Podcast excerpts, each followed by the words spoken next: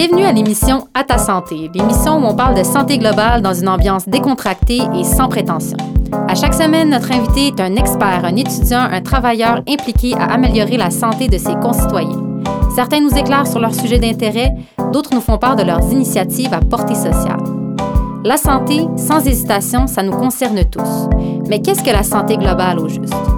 La santé globale, ou Global Health, est un terme employé pour parler d'interconnexion en santé, dans une perspective mondiale. Ce sont les individus, les organisations et les idées qui sont réfléchis pour que nous soyons tous en meilleure santé. Alors, global en termes d'individus et d'influences diverses, on en discute avec un invité à chaque semaine. Notre environnement, notre société, nos relations interpersonnelles, notre alimentation aussi, thème qu'on abordera souvent cette saison. Donc, place à la détente et à la réflexion avec notre invité du jour. Bonne écoute. Donc, euh, pour l'émission ta Santé de cette semaine, nous recevons Dr Laurier Turgeon. Il est professeur d'ethnologie et d'histoire et titulaire de la Chaire de recherche du Canada en patrimoine ethnologique. Dr Turgeon s'intéresse au patrimoine alimentaire et à l'histoire économique et sociale des francophones de l'Amérique du Nord. Aujourd'hui, nous l'accueillons pour discuter des pratiques alimentaires, des échanges interculturels en matière d'alimentation, ainsi que du patrimoine alimentaire québécois plus généralement. Donc, sans plus tarder, euh, bonjour, docteur Turgeon. Bonjour. Donc, euh, comme pour première question, nous avons qu'est-ce que l'ethnologie? Alors, euh, l'ethnologie, euh, c'est une discipline qui s'intéresse essentiellement à la culture populaire, hein, aux traditions orales, aux fêtes et aux festivals, à l'artisanat, à l'art populaire et puis à la chanson, musique et danse. Donc, c'est une une discipline là qui s'intéresse euh, aussi à la transmission de ces pratiques culturelles euh, populaires euh, et qui se penche aussi sur la cuisine et le patrimoine alimentaire. D'accord. Donc, comme deuxième question, on aurait quels sont les produits de terroir qui font partie de la culture québécoise? Alors, ben, on peut pas. on doit citer en premier lieu le sirop d'érable, hein, qui est, je pense, le produit euh, du terroir par excellence euh, euh, parce que ça s'inscrit, la, la, la, fabrication du sirop d'érable est très ancien. Je veux dire, c'est une tradition qui remonte à la colonie française. à l'époque de la Nouvelle-France et même et même avant puisque c'est une une pratique qui était largement répandue chez les autochtones qui a été reprise par les Français, développée euh, le sirop d'érable qui était fabriqué par les autochtones était était euh, surtout de l'eau d'érable. Hein, on le réduisait euh, pas peu ou pas, alors que les Français, eux, avec des chaudrons de cuivre, de fer, de céramique plus élaborés, pouvaient le faire bouillir et cuire pendant plus longtemps et donc faire un sirop qui est beaucoup plus épais. Mais euh, euh, c'est euh, vraiment, je dirais, le, le, produit du terroir par excellence parce que les Québécois s'identifient fortement à ce, à ce produit. Puis il faut aussi souligner que bon, le Québec produit à peu près 70% du sirop d'érable dans le monde, donc c'est vraiment au Québec là, c'est une spécialité, une, une euh, une, une particularité, je dirais, euh, du, euh, du Québec. mais bon, les produits du terroir comprennent aussi tout ce qui est fruits sauvages ou même fruits de culture, les atocas ou comme on le dit aujourd'hui les canneberges font partie là de de plus en plus de, de, de, de produits qui sont vraiment euh, identifiés au territoire québécois, mais on pourrait aussi ajouter à ça les bleuets, les fraises, les framboises, les confitures qu'on fait avec ces fruits. Euh, les euh, les pommes, le blé d'Inde, le raisin et puis le vin et puis le cidre, le vin qu'on fait avec le raisin, le cidre avec le avec les pommes, puis le cidre de glace aussi qui est là aussi une spécificité québécoise. Hein, c'est au Québec que, que le, le, le, procédé de fabrication de cidre de glace euh, s'est développé, a été inventé s'est développé. Puis on pourrait ajouter à ça aussi tout le, les poissons. Euh, euh, comme la, les poissons sauvages, comme la morue, le saumon, euh, et puis la niche, la truite, bien sûr, le, le doré, puis le gibier, chevreuil, orignal, le gibier à plumes, les oies, les canards, les perdrix. donc, vous voyez, il y a une longue liste, mais en fait, ça renvoie à tout ce qui est qui provient du territoire québécois. qui est identifié au territoire québécois et qui est fabriqué, je dirais, de manière artisanale et j'ajouterais avec amour. Oui, je vois que la liste est très longue. Merci pour cette liste détaillée. Euh, ben, ensuite, la prochaine question, c'est comment l'alimentation influence-t-elle l'identité québécoise? Euh, alors, euh, ben, l'alimentation, c'est quelque chose qui est très fondamental à l'identité, qu'elle soit québécoise ou, ou de n'importe quel groupe humain. elle est pourquoi est-ce qu'elle elle est si importante dans la construction des identités? Ben, un peu euh, quasiment au même titre que la langue ou bien euh, on pourrait ajouter à ça le, vêtement. Euh, mais l'alimentation a la particularité d'être quelque chose que nous mettons à l'intérieur de notre corps. Hein. Alors donc par le, fait qu'on incorpore, hein, qu'on met à l'intérieur de notre corps des aliments pour se nourrir, eh bien, ça, ça crée un lien direct avec le corps et puis euh, euh, c'est aussi euh, une fonction qui est absolument nécessaire à la vie. Alors cette fonction biologique de base va faire en sorte que cette substance va avoir aussi une grande fonction symbolique et identitaire. Vous voyez, alors c'est la même chose dans toutes les cultures du monde. Hein, L'alimentation joue un rôle très important dans la construction des identités euh, parce que euh, c'est une fonction euh, biologique de base qui qui est aussi qui devient aussi de par le fait même qu'elle soit si importante à la vie elle, elle, a une charge symbolique très très forte vous voyez. Alors donc d'ailleurs dans toutes les qu'on connaît en français qui est euh, on est ce qu'on mange, hein, on est ce qu'on mange, euh, et, et c'est, euh, je pense, c'est une petite phrase là, qui dit tout, hein, qui explique bien que que on devient, on associe finalement très intimement notre identité avec ce que nous mangeons, avec nos aliments. et d'ailleurs, peut-être juste pour éclaircir un peu cette, ce, phénomène, euh, c'est que par exemple, lorsqu'on veut euh, dénigrer euh, un autre groupe ethnique, ben souvent on va on va l'associer à un aliment qui est pas toujours très agréable. Et puis on va dire par exemple que les Allemands ce sont des mangeurs de choucroute, les Italiens des mangeurs de pizza, les Français les mangeurs de grenouilles, etc. Alors c'est une façon là de hein, de, de, de marquer euh, les groupes ethniques et puis euh, euh, de les de les dénigrer en quelque sorte. Hein. Oui, oui, en effet, je vois à quel point c'est fondamental tout ça. Et ensuite de ça, on aurait après une question qui est comment est-ce que les pratiques alimentaires culturelles contribuent-elles à la santé des populations? Oui, ben, c'est sûr que d'abord, les pratiques alimentaires, l'alimentation permet de nourrir les gens, donc est nécessaire à la vie. Euh, et comme je le disais tout à l'heure, euh, euh, contrairement à ce qu'on peut penser souvent, que la, culture est opposée à la biologie ou que la biologie est opposée à la culture, eh bien non, en fait, les deux sont intimement liés. Hein, et généralement, dans les cultures, les pratiques symboliques qui sont très fortes, très significatives, ce sont des, des pratiques qui ont des fonctions biologiques euh, fondamentale. Vous voyez, alors euh, euh, donc donc l'alimentation, autant l'alimentation est, nécessaire à la vie biologique, autant elle est nécessaire à la vie culturelle. OK. Puis par rapport à ça, comment est-ce que les pratiques alimentaires des autres cultures, ici notamment de la mondialisation puis de l'immigration, ont-elles influencé les pratiques alimentaires québécoises? Oui, ben, je pense que euh, bon, le Québec euh, est quand même un pays d'émigration, alors c'est sûr que euh, même les Français sont arrivés ici de l'extérieur. à l'époque coloniale et ont apporté avec eux leurs pratiques alimentaires.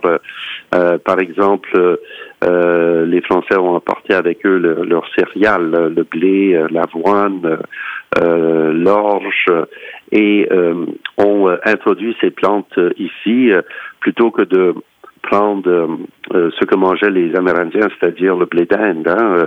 Euh, donc, les Français ont été assez, ils ont adopté petit à petit le, blé d'Inde mais ça a été quand même un processus assez lent. Et puis, bon, il n'en pas moins qu'aujourd'hui, encore aujourd'hui, le pain et puis les, aliments à base de, de farine de blé hein, sont beaucoup plus consommés que le que le que le maïs. Euh, mais après ça, bon ben il y a eu beaucoup d'autres groupes euh, d'immigrants qui sont venus au Québec, les Italiens au 19e siècle, qui ont apporté avec eux euh, bon les les les les mets italiens. Hein, euh, les sauces tomates, les pizzas, euh, les, les Irlandais aussi. bon, la pomme de terre était un peu connue au Québec avant l'arrivée des Irlandais, mais c'est sûr que eux, hein, ils ont donné une impulsion à ce à cette plante. et puis après ça, plus récemment, bon, les les immigrants asiatiques, par exemple, au XXe siècle, ont apporté des éléments de leur cuisine euh, asiatique. Et puis bon, je dirais que plus récemment, avec la mondialisation de la, du commerce des produits alimentaires et puis des pratiques euh, de consommation alimentaire, ben euh, maintenant, euh, on a des influences qui sont très fortes et qui se font, disons, en, dehors de l'immigration. Hein. Euh, par exemple, il y a des tendances, des tendances très fortes, des tendances internationales, comme par exemple l'influence de la cuisine asiatique a été très forte, japonaise, chinoise, pendant les dernières décennies. mais il y a aussi eu la cuisine indienne, hein, qui a eu un impact euh, impact euh, qui a été euh, qui a été fort, je dirais, depuis depuis une trentaine, une bonne trentaine d'années. puis après ça, ben il y a le il y a le l'influence de la cuisine américaine avec le fast-food, les restaurants fast-food comme les restaurants comme McDonald's, AEW, Pizza Hut, etc. Là, ben ce sont des c'est c'est lié ça à l'internationalisation et à la mondialisation finalement de, de l'alimentation. Hein. Alors je pense que ça, ça, ça a un impact beaucoup plus fort aujourd'hui, je dirais, que le simple, euh, le simple, euh, l'influence de l'immigration. Vous voyez? Mm-hmm, Oui, je vois. Et puis ensuite, mm. en quoi l'alimentation solitaire est-elle différente de l'alimentation en groupe sur le plan social et ethnologique? Oui, alors ça c'est une question intéressante euh, parce que bon, euh, l'alimentation, euh, l'alimentation est quelque chose qui est très lié à la sociabilité, c'est-à-dire que, comme on le dit souvent, il n'y a pas de, il a pas de fête sans repas. Hein. C'est difficile d'imaginer une fête sans qu'il y ait un repas. donc, le, le, le fait de se réunir, de, de, de Hein, la plupart du temps, lorsqu'on se réunit, c'est autour de la table hein, de, choses qu'on va manger et boire. Euh, et donc, euh, hein, l'alimentation euh, invite à partager des moments de, plaisir, de partager des, des, aliments, de faire circuler ces aliments et ces, et ces boissons entre les convives. Et donc, hein, va euh, va faciliter et puis même être, euh, je dirais, un moteur important hein, de la du regroupement des gens, euh, de la sociabilité, des échanges entre ces personnes et, et le fait de partager des aliments, c'est une façon aussi de construire hein, du lien social, hein, de construire des relations entre les gens qui partagent ces mêmes aliments ou ces mêmes boissons. donc, Hein, ça devient un, élément très important de, sociabilité et puis ça, ça existe, dans, je veux dire, dans toutes les cultures. Euh, maintenant, ce qu'on constate, euh, ce qu'on constate, c'est qu'il y a un, mouvement assez fort d'individualisation de l'acte de manger, c'est-à-dire que les gens mangent de plus en plus seuls. Euh, bon, les, restaurants fast-food ont participé, je pense, ou, ont, été l'expression de cette individualisation hein, de de la des pratiques alimentaires, hein, parce que bon, c'est des endroits où on, on va pour manger pas trop cher et rapidement. donc, c'est pas un endroit où on va a priori pour euh, discuter avec des gens et puis se réunir en groupe. Bon, je sais que ça existe, hein, ça existe aussi, euh, euh, mais il y a une tendance assez forte pour dans ces restaurants. Bon, le but c'est de c'est de pouvoir manger rapidement et puis passer à autre chose. donc, et puis même chez les chez les individus, même dans les maisons, etc., on a de plus en plus de d'aliments euh, qui sont emballés individuellement, qui sont destinés à une consommation individuelle ou des petits groupes de, euh, de, de deux, trois personnes. Euh, alors, euh, donc, ça, c'est un phénomène là qui est assez marqué, hein, celui de de l'individualisation finalement de, de, des pratiques alimentaires euh, qui, euh, qui est assez forte et qui, qui existe au Québec, mais qui existe aussi, euh, euh, je veux dire, dans pratiquement tous les pays du monde. Mm-hmm. Puis je pense que ça a aussi contribué là, à l'épidémie d'obésité qu'on voit en ce moment, l'alimentation seule. Mm-hmm. Oui, parce que c'est vrai parce que bon, quand je veux dire, quand on mange seul, ben on mange pour se nourrir, on mange pas pour socialiser partager des plaisirs euh, euh, avec d'autres personnes. Et puis euh, c'est une des raisons pour laquelle il y a eu, je dirais, le contre-mouvement du fast-food qui est le slow food, hein, qui a été développé en Italie et puis qui a connu qui a connu quand même un succès à l'échelle mondiale. Et c'était justement pour dire, ben, manger, c'est quelque chose d'important dans la vie. Il faut, attacher de, l'importance à cela. Il faut prendre le temps Hein, de prendre le temps de manger, de parler avec des gens, de profiter de ces moments, euh, de, ce moment euh, euh pour euh, prendre plaisir à manger en mangeant lentement et puis euh, en, en mangeant avec d'autres personnes et non pas seul. Oui, puis je pense que ça fait même partie des nouvelles recommandations là, du guide alimentaire canadien là, de prendre le temps puis de faire ses aliments puis manger avec des gens qu'on aime. Là, que ça a un peu Effectivement.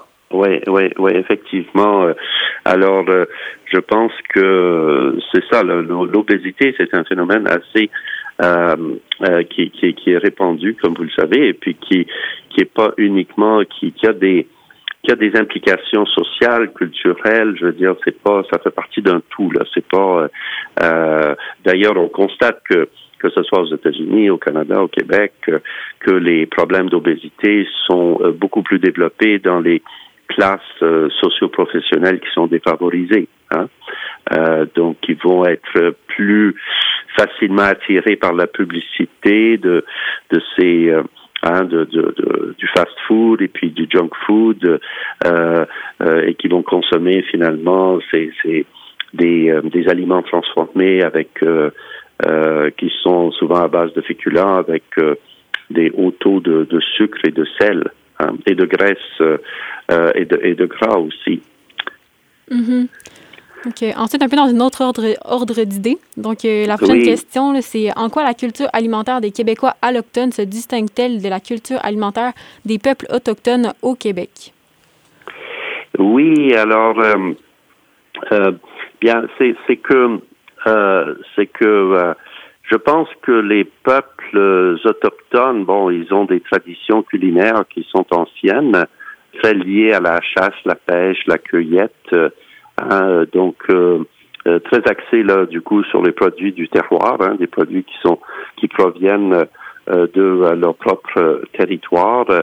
Alors, je dirais que c'est, disons, la culture la culture alimentaire euh, autochtone traditionnelle est basée euh, là-dessus. Euh, alors que bon, les, les Québécois allochtones qui sont venus d'ailleurs ont souvent apporté avec eux hein, leur tradition culinaire, les ont implantés ici parce que c'était une façon, bon, pour eux de conserver des éléments de leur identité. C'est une façon de transmettre des pratiques culturelles et puis de de garder euh, de garder un lien en quelque sorte ou au moins un souvenir avec le pays d'origine.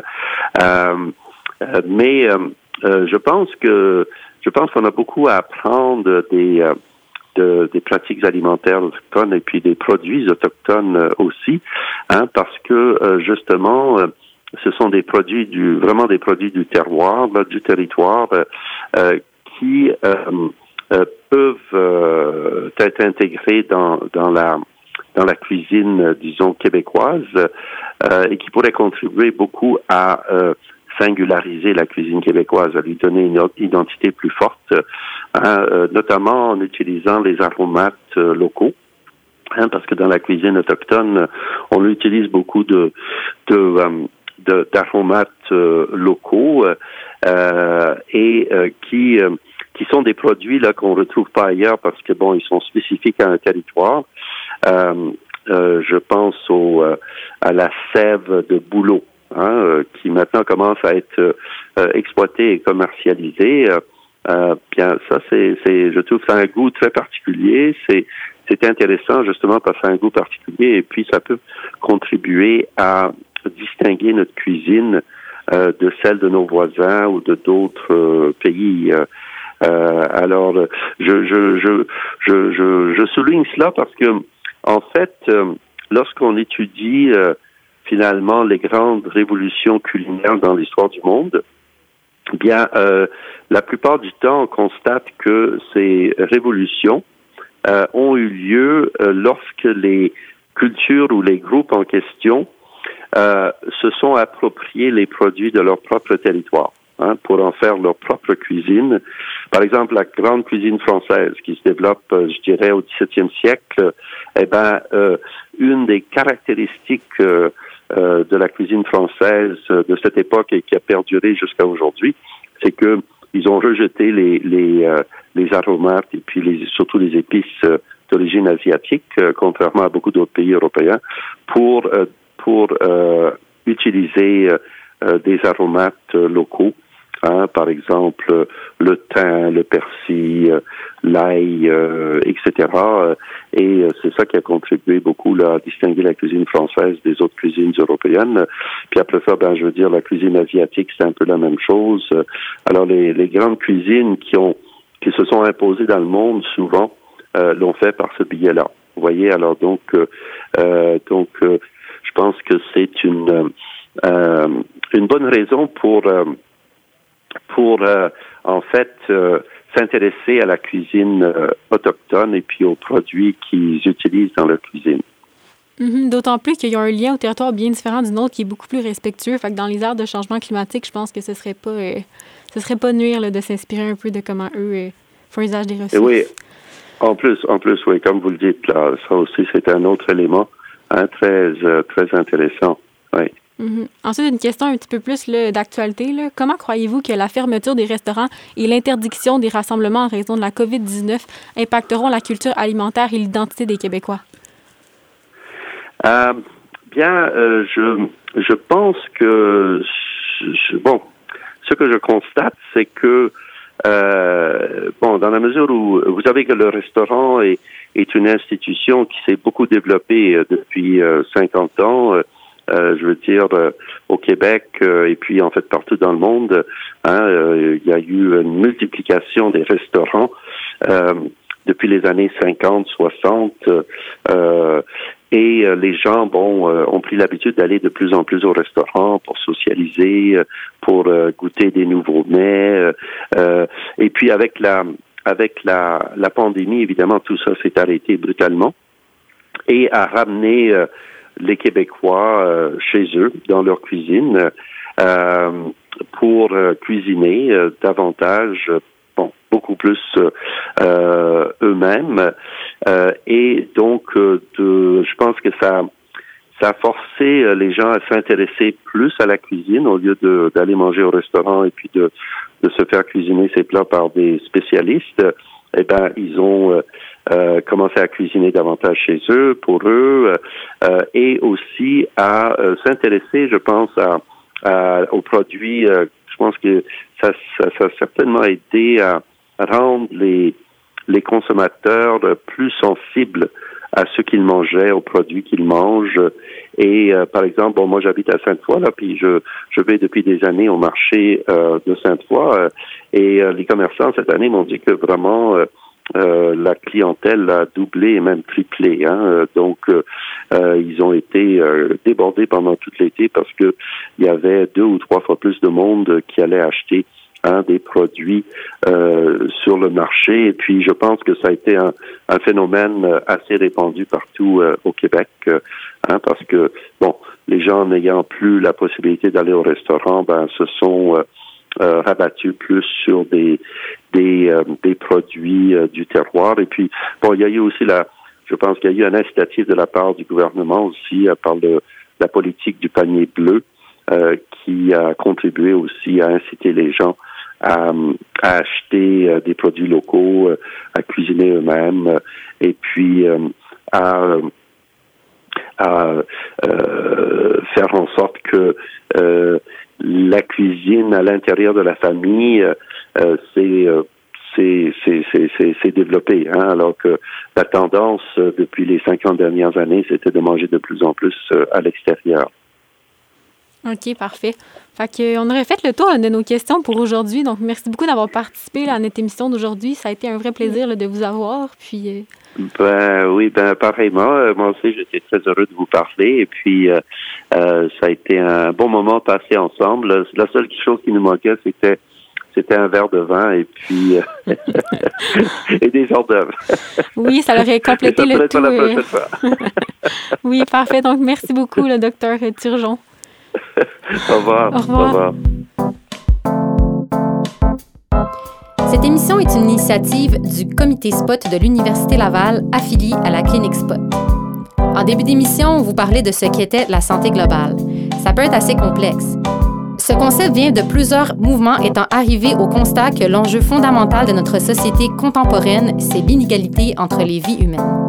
Le comité SPOT a pour mission de sensibiliser et mobiliser la communauté étudiante aux déterminants sociaux de la santé à travers diverses activités. La trame sonore de l'émission est une réalisation de Mathieu Michaud.